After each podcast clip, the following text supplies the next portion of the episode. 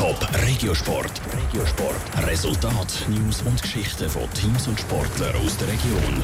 Der Früh muss das Präsidium vom FC St. Gallen aus gesundheitlichen Gründen abgeben. Und dem FC Winterthur gelingt nach vielen Rückschlägen endlich ein Befreiungsschlag. Vera Büchi. Der Dolph Früh gibt sein Amt als Präsident vom FC St. Gallen ab. Er muss aus gesundheitlichen Gründen zurücktreten. Das hat der Verein am Morgen bekannt gegeben.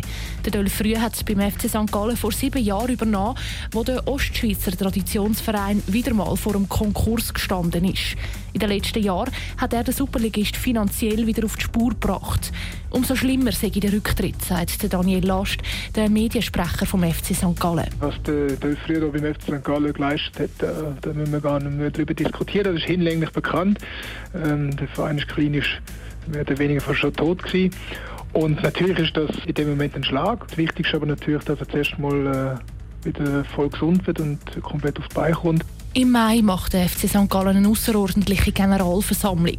Dort wollen die Verantwortlichen dann auch informieren, wie es in der Vereinsführung weitergehen soll in die Challenge League, wo der FC Winterthur enorm wichtige Punkte kann holen kann. Der FCW hat gestern auswärts gegen Aarau mit 3 zu 2 gewonnen. Er hat damit nach fünf Runden das erste Mal wieder einen Sieg gefeiert, auch dank zwei Goal in den ersten 20 Minuten.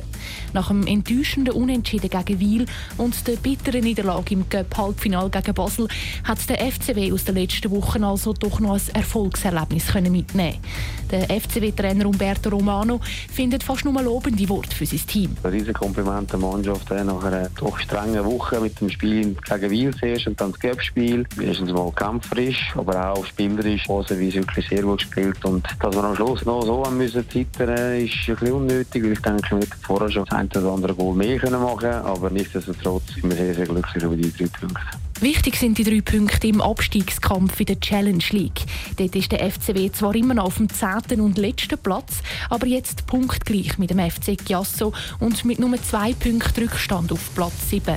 Jetzt heisst es nur nicht nachlassen, sagt Umberto Romano, auch nicht im nächsten Spiel gegen Le Mans. Ich denke, jetzt in erster Linie ist wichtig, dass wir uns von der englischen Woche da gut erholen.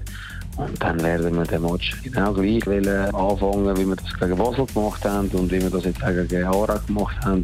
Und ich denke, das wird auch die Devise sein für alle weiteren Matches, aber wir nehmen es Spiel für Spiel. Das Spiel gegen Le Mans ist dann am Samstag die Hai auf der Winterthur Schützenwiese. Top Regiosport, auch als Podcast. Mehr Informationen gibt's auf toponline.ch.